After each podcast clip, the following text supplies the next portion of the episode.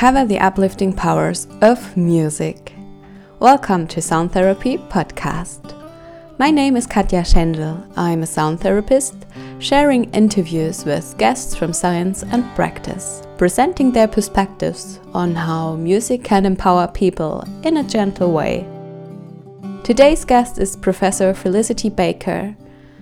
She's the Director International Research Partnerships for the Creative Arts and Music Therapy Research Unit at the University of Melbourne. Our conversation revolves around therapeutic songwriting and how to use it as a tool for reflection. You will also discover the process of meaning making and identity reconstruction, how therapeutic songwriting techniques influence our values and inner resources, and coping strategies and why they can make people's lives better. Felicity will also share what happens in our brain and perception when we explore our past, present, and potential future self, accompanied by music. You will find out how therapeutic songwriting can help people dealing with life trauma, for example, receiving a brain injury after a car accident, and the intention and vision behind her current research projects and an innovative app development. Felicity built models of songwriting as practiced through lenses of different orientations. Her clinical and research expertise are predominantly in neurorehabilitation and dementia, with a special interest in communication rehabilitation and facilitating emotional adjustment to a changed identity via various music therapy methods. Enjoy the conversation and reflections of her experiences and expertise. Welcome, everyone. I'm looking forward to have another beautiful guest here on the podcast. It's Professor Felicity Baker. She's the Director International Research Partnerships at the University of Melbourne. Welcome, Felicity. Thank you so much. Yeah, so what motivated you to go the path of music therapy and music psychology, and what fascinates you about this field today?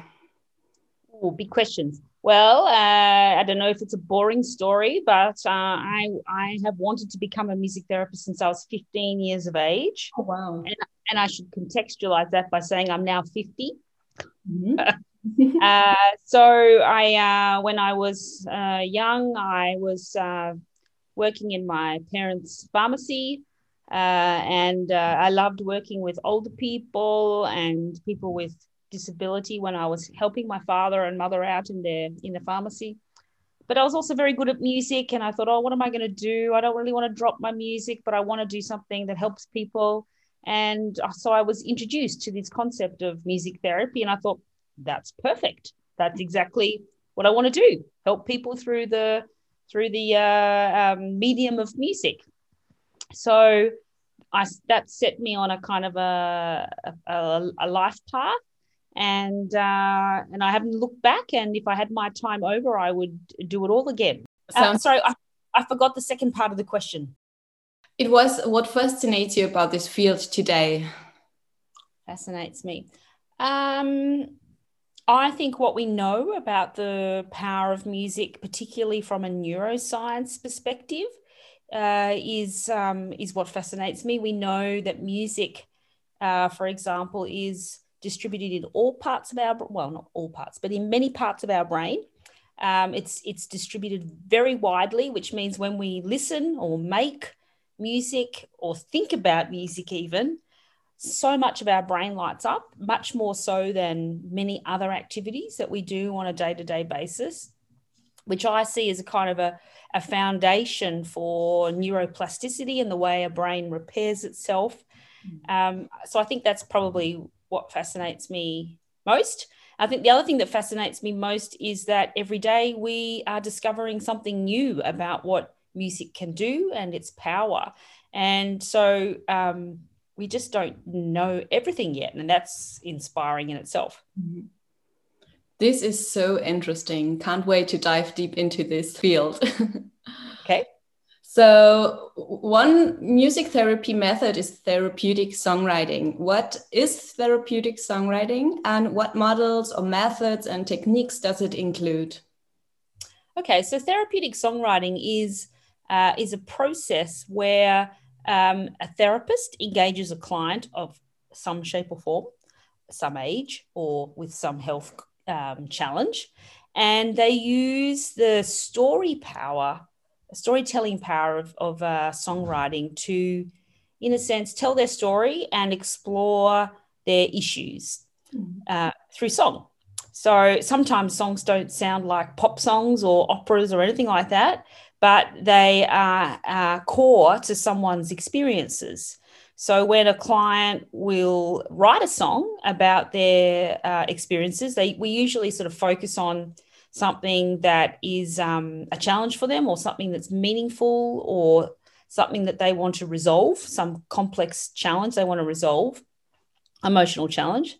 And uh, we then go through the process of uh, exploring the issues, identifying what are the are the kind of core components of their story or, or their issue, and then we transform them into lyrics and music and create a song that is a kind of a synthesis of uh, of their of their therapeutic journey in a way. So the song becomes like a record of this therapy process they've been through, uh, which can ser- serve as a kind of a reminder of you know how far they've gone in their journey.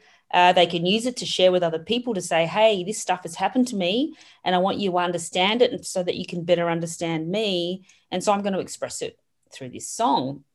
And we know that um, not only lyrics but music have this kind of capacity to really uh, express subtle nuances around people's experiences that words sometimes cannot do. Uh, and the wonderful thing about songs in particular is that um, they can express complexity. So the words can say something, and the music can say something entirely different, which is able to convey to the listener, but also to the person who writes the song, that it's not a simple thing of this is how I feel, but that, that emotions are complex and changing, and that there are kind of tensions. This is such an amazing way of storytelling. So, how can this be a tool for reflection? Okay, so the the songs that they create provide an opportunity to have a window, in a way, if you use that analogy, a window into someone's uh, inner self. Mm-hmm. Uh, and so um, the song, because because many lyrics are often using metaphor or imagery, uh, like you know, it's the someone said to use the, the lyric the other day that uh, this color colors my life. Right, it's a metaphor, mm-hmm. and um, that that whilst that meaning is very personal to the person who expressed that, someone like yourself could interpret colors of my life quite differently. So it offers you as a listener an opportunity to reflect on your own life and how these metaphors can um, uh, be a window into your own life in a way. Yeah. Using the power of imagery and metaphors. Yep, that's right. And what does the process of meaning making and identity reconstruction mean for you? And what role does it play in music therapy? Sure. Uh, can I can I use an example? Is sure. That, that would okay. be amazing. Mm-hmm. So, uh, so my my work is with adults who have had acquired brain injury, usually from a car accident or maybe from a stroke, mm-hmm. and if you can just kind of put your shoe your shoes into one of these people's lives you can imagine that every day you are going to work you are interacting with your family you're doing the things you normally do and then one day something happens and all of a sudden you're in hospital you can't move half your body you can't talk uh, all sorts of things are happening to you and all of a sudden your identity has changed all right? and that is a crisis for people because it's not something that happened over time. It's something that happened bang overnight. Today I'm like this, and tomorrow I'm someone else all ent- entirely. And so these people have a lot of challenge with working out who am I now and where am I going with my life, and uh, and, they may they may have difficulties talking about that because also they have some cognitive issues around thinking and abstract thinking and processing uh, due to their brain injury uh, that makes memory an issue. So if you can imagine you're going to a, a therapist, a verbal therapist like a counselor or a psychologist or something, you go there and the, the general process is you talk about your problems, you process it, you go away, you come back next week and you continue and, and until you kind of resolve the issues that are going on. But for someone with a brain injury, they come to you, they talk about their problems, you feel good, you go away, you come back next week, but you've completely forgotten that you've had that conversation because you've got memory problems. So you start from the beginning again. So, how can you move forward if you're constantly starting at the beginning, week after week?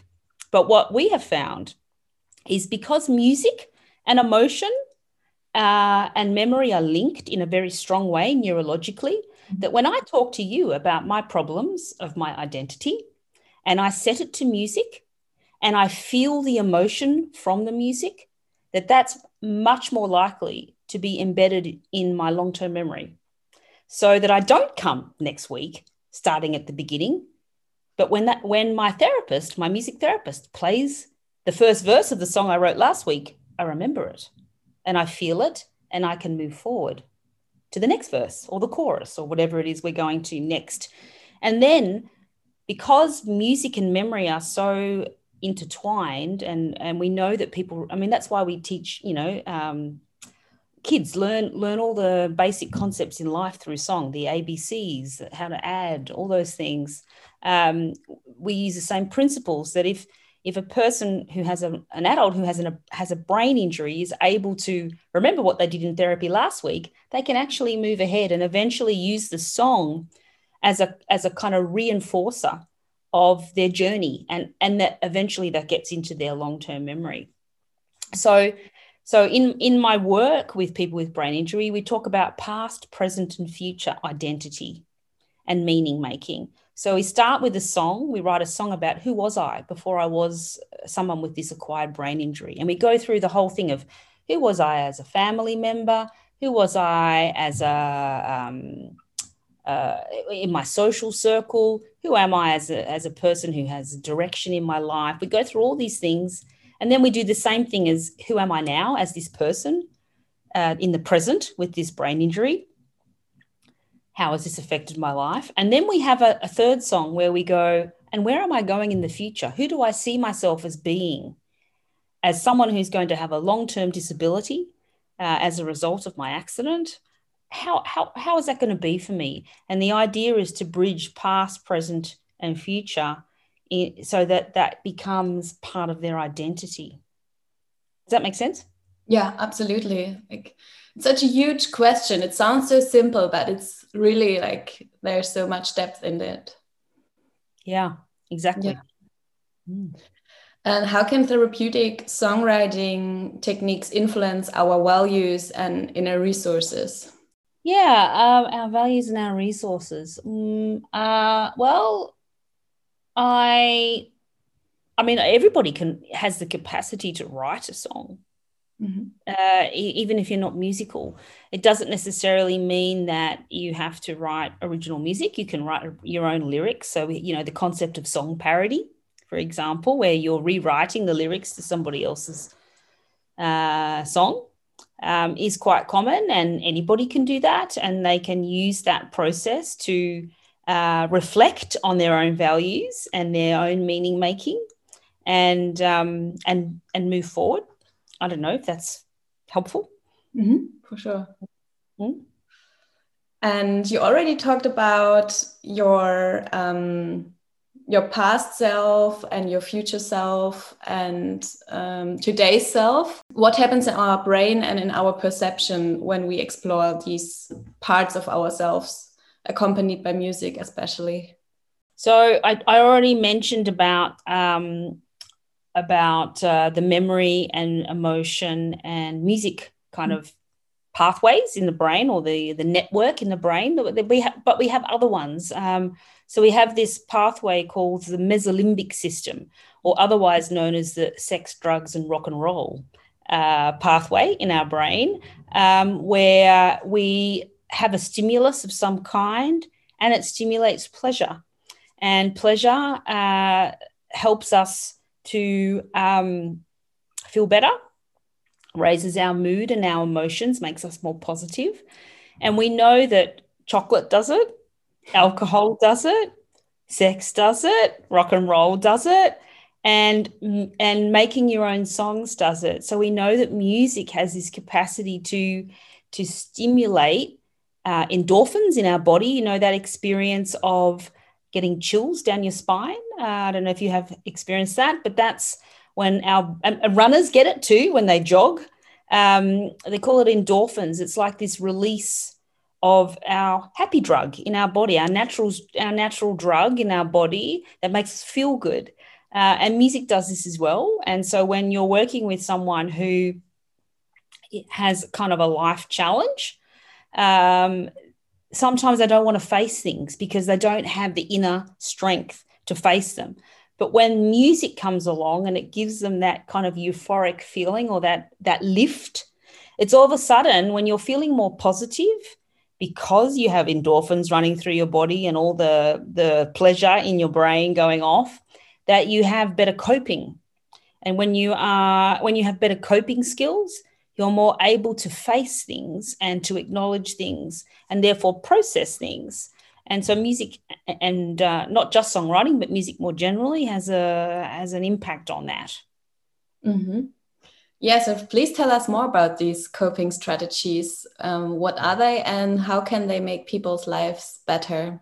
All right so there are kind of two main coping strategies. We have what we call emotion coping strategies where we uh, sorry i'll turn that off um, so doesn't beep um, where how can I explain this? Um, so emotion coping strategies are when we uh, rationalize things in our in our mind, um, or we um, when we share. Like you know, do you know that expression?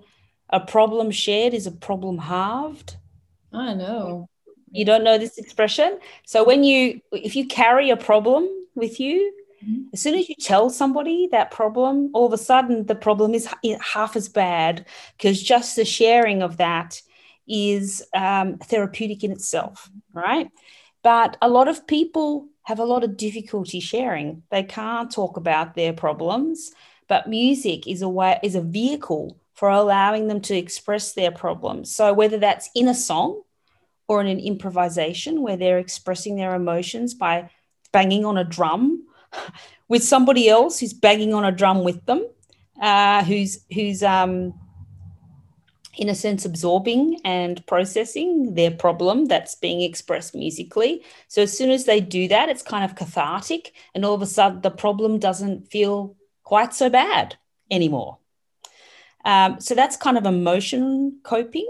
But then we have uh, problem focused coping, where you actually cope with something because you try to solve the problem. Mm-hmm. And so, again, something like songwriting can do that because through the process of creating lyrics and then music to a song, you're allowing the person to reflect on their on the problem and come up with potential solutions.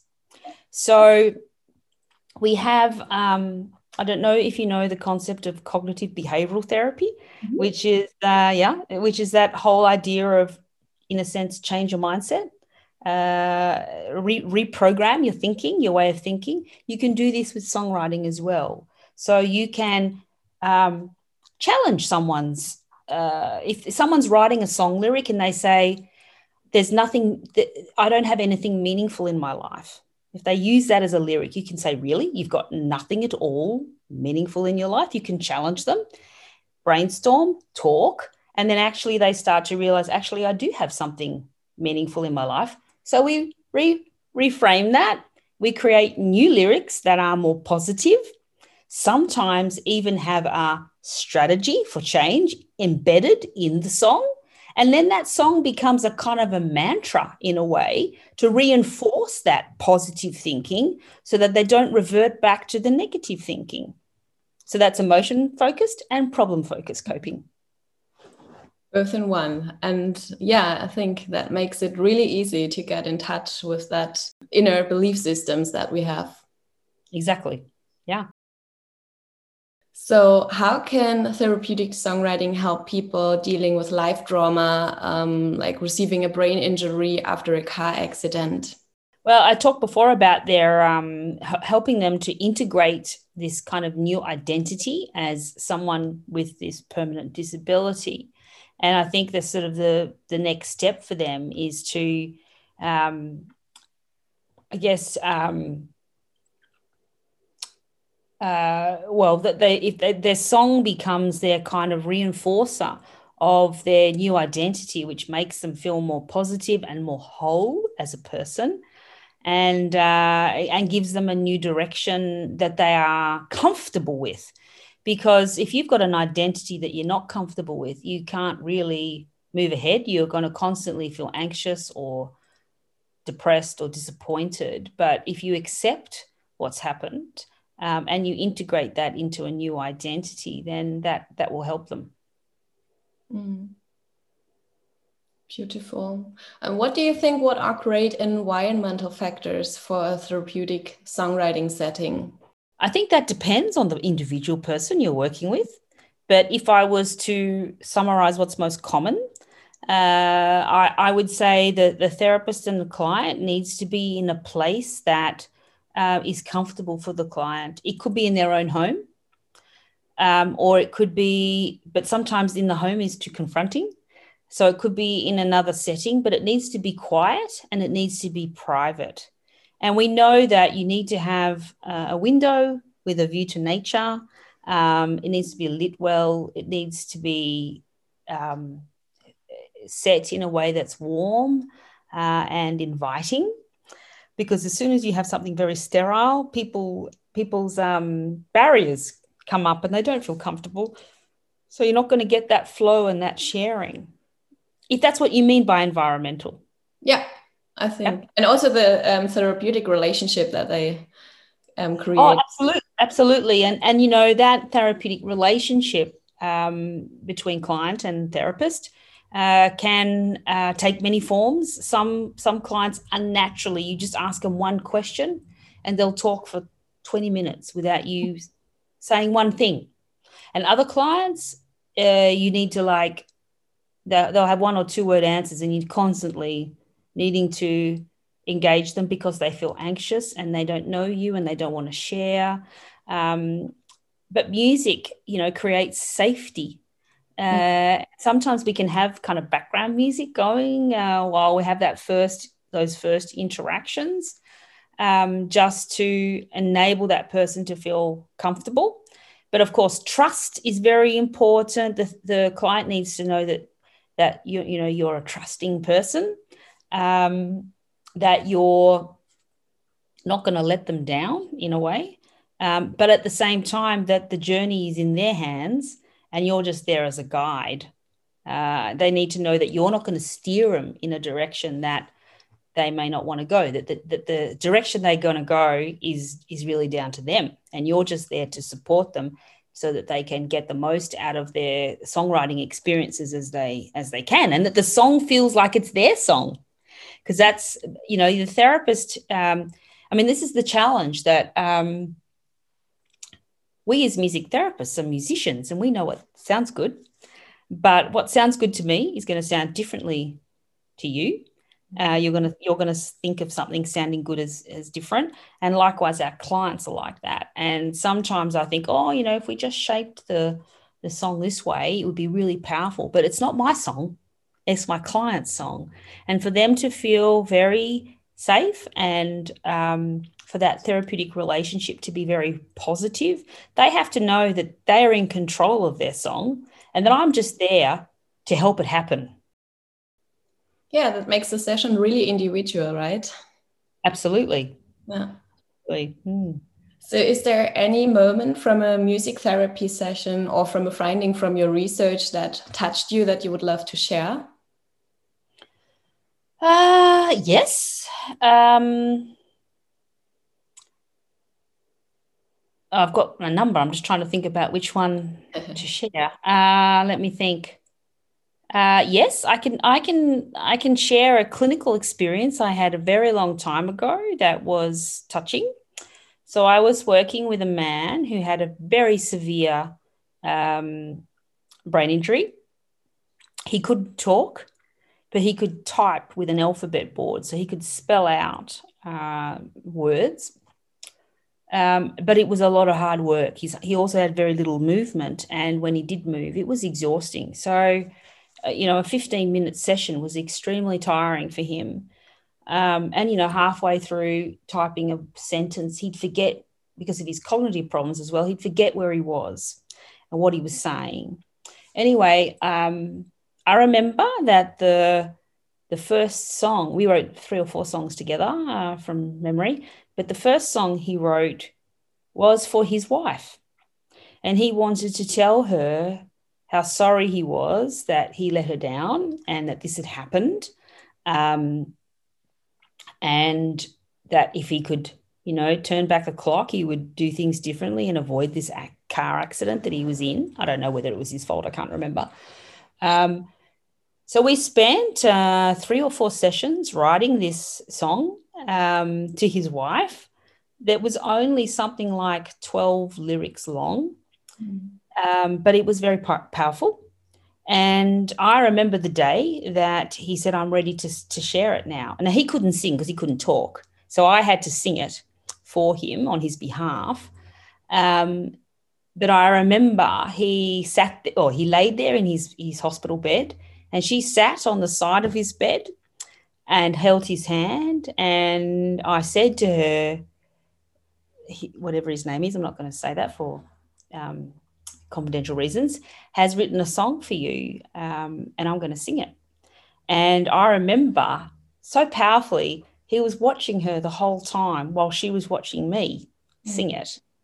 And the power, and then she turned at one point, I can't remember what the lyric was, but at one point she she got what this was about, how and how powerful it was. And then she turned away from me and then she looked at him looking at her and they both just started to cry uh, mm-hmm. as like this is love and i can't tell you because i can't talk uh, but i can share it in a song how i feel and how sorry i am for for what has what has happened and and how this is also affecting you not just me you know that this is affecting you and it's affecting us mm. as a couple um, so i don't know if that's a nice story to tell, but I, I will, I'll never forget it. It's very powerful. I have many of these, but that's one. I can feel it. Like, yeah, yeah. so much love and the release, of course, uh, so that happens um, through expressing yourself through the music and remember what really matters in those moments, right? When you're in such That's a right. You know, med- medicine is always so focused on getting well, but they forget it that these people are people mm. who have emotions and have families who are all affected by this. And music is a connector, it's a way of bringing people together, it's a way of uh, of sharing a message that sometimes even emotionally too hard to say. Uh, so I think the power of music it, it can elevate emotions and make make people's messages really heartfelt. True. Mm. Thank you very much for sharing. So now we've been talking about the therapeutic processes, um, and I would love to also get to know your research project. So, okay. what is your intention behind your research at the moment, and what methods do you use?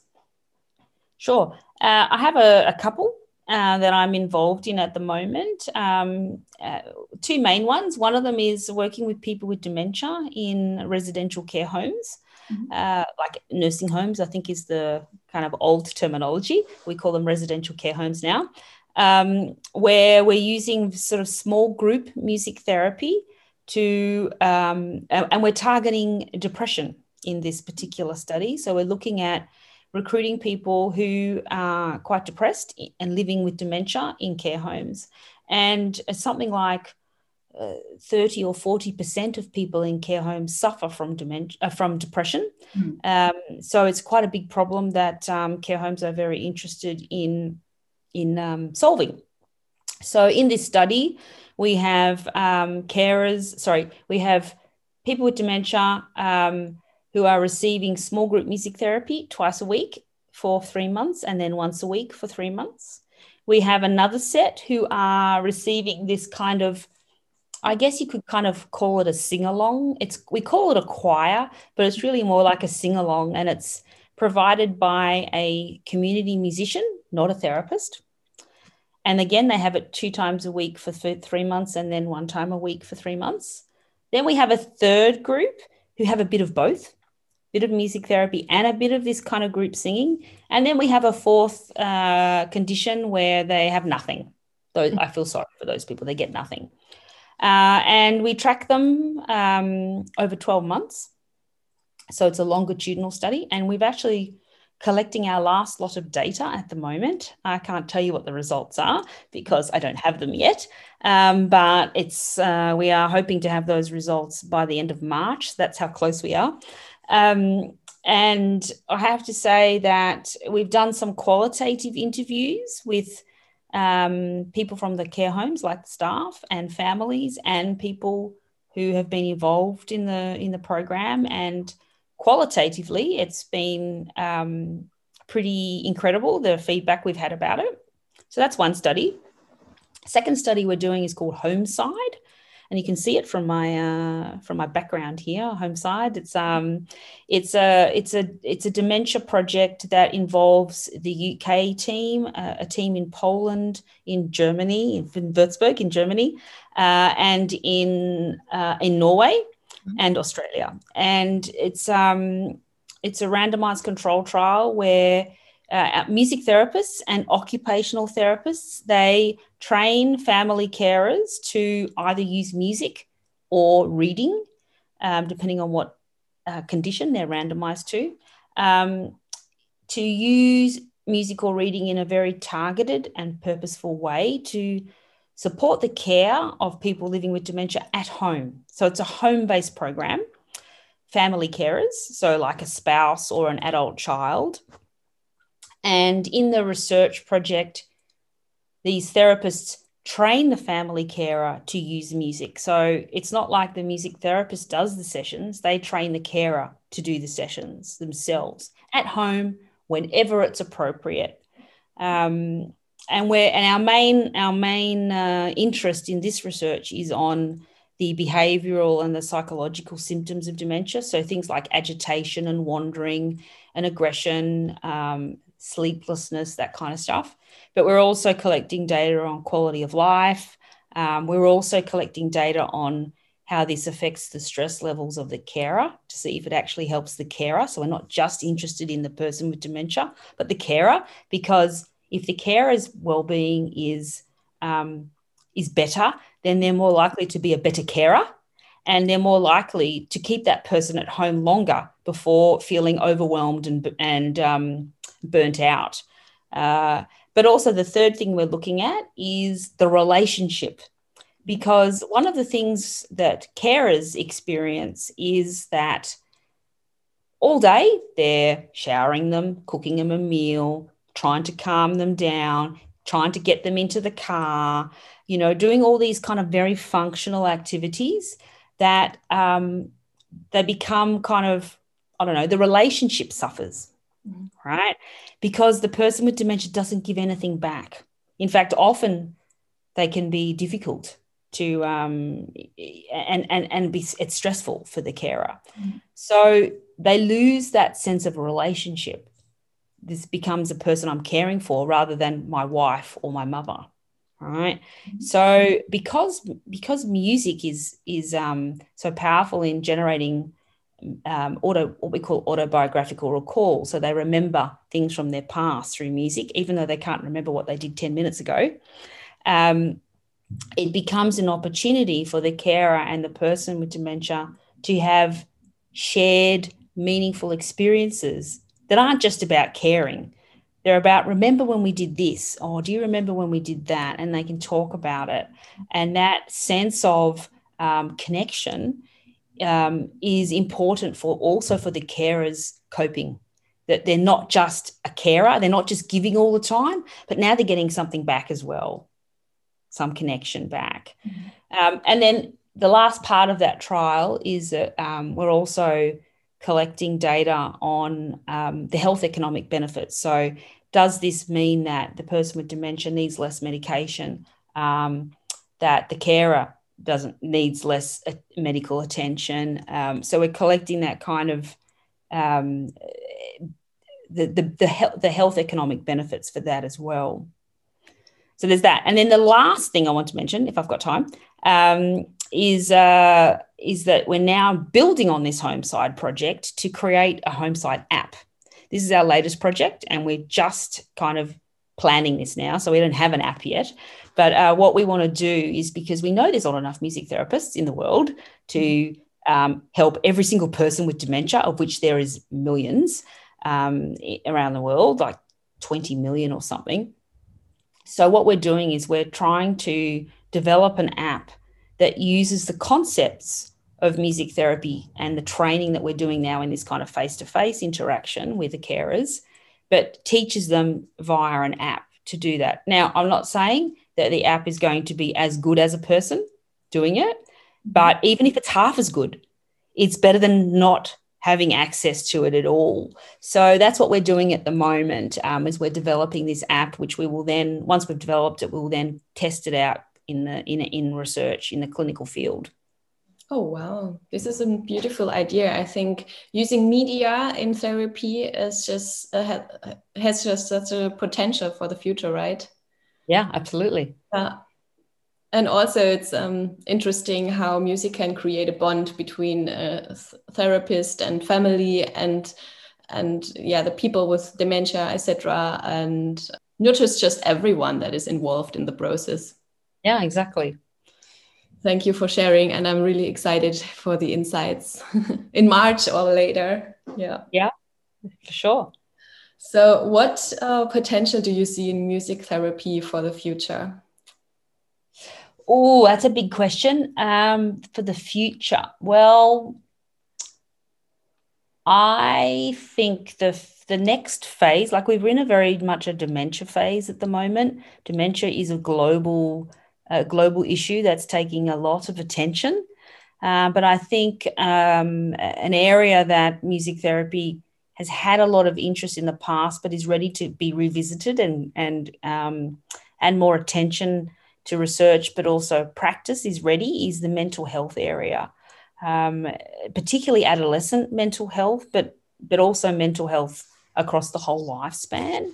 It's not my area of expertise, so I don't, can't talk too much about it. But um, but certainly um, people's ability to cope uh, in the community and live independently and live happy and meaningful lives uh, is something that um, music can really contribute a lot to especially going back to songwriting which is my interest that certainly allows people to express their emotion and um, and learn to deal with uh, whatever challenges are causing them mental health issues. Uh, but you know, with COVID, for example, a lot of people have been isolated and are using music uh, to to cope with their isolation, um, but also using music to connect with other people. So you've probably seen lots of things on social media around people creating songs collaboratively on Zoom. Um, so you, we get you know that's the principles of of music and its capacity to connect people and to reduce isolation um, that i think um, will kind of be a, a, new thing for music therapy moving forward helping people who are isolated and depressed. Yeah it's such a valuable tool. Thank you very much. Um, i'm excited what will come in the future. And uh, thank you for developing so many beautiful things that can help people um, heal through music. Yeah, it's my pleasure and my passion. That's great. If if you can combine your interests, your personal interests, with your job, um, and that can help people, it's the best thing. Absolutely, absolutely. So at the end of the podcast, I usually ask a surprise question. Can I ask you oh, this question? okay, sure, sure. So you can now imagine you're traveling to a beautiful place for the first time and you arrive there. You can have a look around and the colors, the shapes, the movements. Mm-hmm. And then suddenly you discover a little shop and it looks really cute and you would love to go in. So you go through the door of this shop. And you realize you just entered a music pharmacy. And you can fill um, a song in a bottle that can just help you today to feel better and makes you feel good and create a good mood for you. So, what song would you love to fill into this bottle right now? That is a very easy question for me to answer. So I would say, I don't know if you know this song. It's by Gloria Gaynor. It's called "I Will Survive," and uh, it is uh, my power song when I uh, when I need a lift or when I feel um, my when I'm not coping so well. It's the song that I bring out, and it gives me the lift the medicine, if you want to use it, the pharmacy, he said, uh, it gives me the lift that I need to go right. I'm resetting my, my brain now. I'm resetting my, my uh, mindset, and now I can move on again. I will survive. That's a beautiful song. Thank you very much. I will link this song in the show notes as well, so maybe it will help others. Oh, thank you. thank you very much, Felicity. Is there something else that you would love to share with the audience? Um, not really, only to say that music has an incredible power that I think is people are growing to recognize. I'm I'm pleased that there is much more acceptance of um, what music therapy can do and what it can offer. And I'm pleasantly surprised that when I tell people I'm a music therapist now, that I don't have to always explain what it is anymore. Whereas 25 years ago, every single time I would have to explain what is music therapy. But now there's a general acceptance that music is powerful and healing and helpful. So I don't have to keep telling people that all the time. Wonderful. Thank you very much for your expertise and for sharing your work with us. Thank you very much. My pleasure. I hope you enjoyed this episode. What did you learn from this interview? Please find all the links to Felicity Baker's profiles and her research projects in the show notes. I would be delighted if you share this episode with your friends so more people can become aware of the healing powers of music. Have a lovely time. All my best, Katja.